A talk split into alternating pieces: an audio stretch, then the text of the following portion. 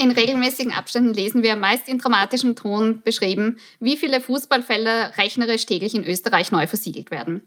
Was hinter dem Problem der Bodenversiegelung steckt, warum uns das Thema alle betrifft und welche Ansätze es gibt, die Bodenversiegelung zu reduzieren, dazu mehr in drei Minuten Umweltrecht.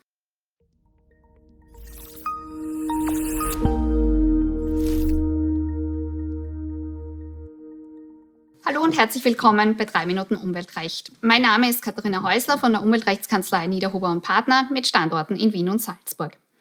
In Österreich ist seit Jahrzehnten der Trend zu beobachten, dass immer mehr Flächen versiegelt werden.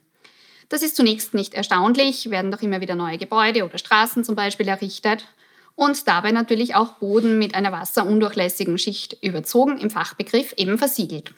Das Problem dabei ist, dass einmal versiegelte Böden nur mehr sehr schwer in wertvollen Boden zurückverwandelt werden können. Warum ist es für uns alle relevant?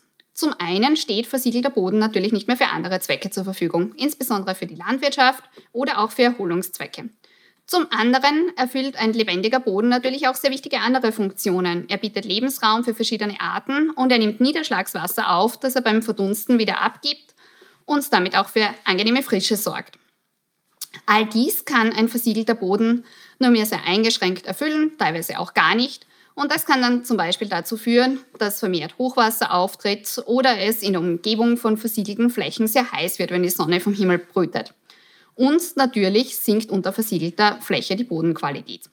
Der Gesetzgeber hat dieses Problem erkannt und in den Landesgesetzen, Raumordnung ist in Österreich ja Landessache, finden sich auch schon erste Ansätze dazu. Der ganz grundsätzliche Ansatz wäre zum Beispiel, äh, dass man überhaupt durch bessere Raumplanung äh, die Anzahl der Flächen verringert, die neu in Anspruch genommen werden und damit werden natürlich auch weniger Flächen versiegelt. Ein konkreter Ansatz wäre zum Beispiel Flächen mehrfach zu nutzen. Ähm, zum Beispiel, dass man bei Einkaufszentren oder bei Bürogebäuden zumindest mehrgeschossig plant oder Stellplätze in Tiefgaragen auf Parkdecks errichtet. Das heißt, wenn man schon Flächen versiegelt, die dann wirklich auch mehrfach zu nutzen. Relativ neu ist der Ansatz des Flächenrecyclings. Ähm, da geht es darum, dass man Flächen, die schon versiegelt sind, aber nicht mehr genutzt werden, zum Beispiel alte Gewerbestandorte, jetzt neu nutzt für einen neuen Zweck, anstatt wieder neue Fläche zu versiegeln. Und auch das soll jetzt neu forciert werden. Wir dürfen gespannt sein, wie sich äh, diese verschiedenen Ansätze auswirken und äh, ob damit eine Trendumkehr geschafft wird. Ähm, wenn wir irgendwann die Anzahl der Flächen in Tischtennisplätzen lesen, dann wissen wir, dass die Trendumkehr voll geschafft ist.